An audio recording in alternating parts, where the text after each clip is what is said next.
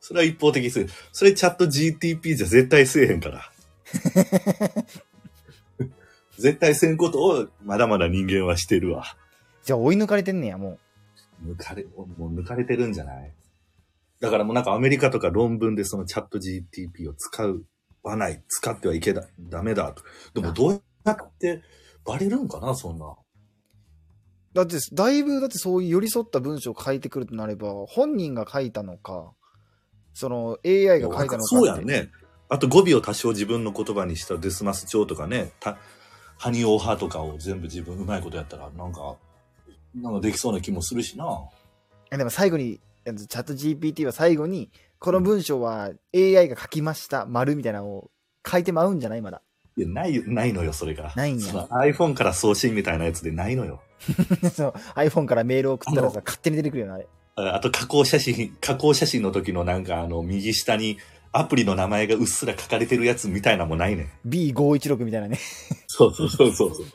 D51 なら知ってるけどな。いや全然 そう思う極戦の、極戦の主題歌歌ってる方か、機関車やわ、それ。どっちかやそうやわ。なやっぱ国選世代でもあるからな、我々。あ、もそうなんだねう、ドンピシャやね。ドンピシャやな。え、見とったんや、やっぱ国戦。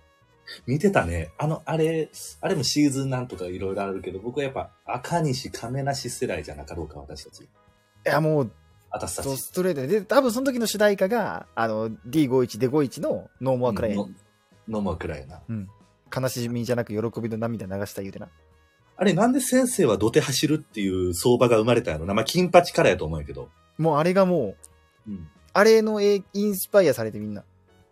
あ、二郎系じゃないけど。そう、だけど結局、二郎系か、もう家系ラーメンみたいに、あの、金八先生見たせいで、先生はもう土手走っちゃう。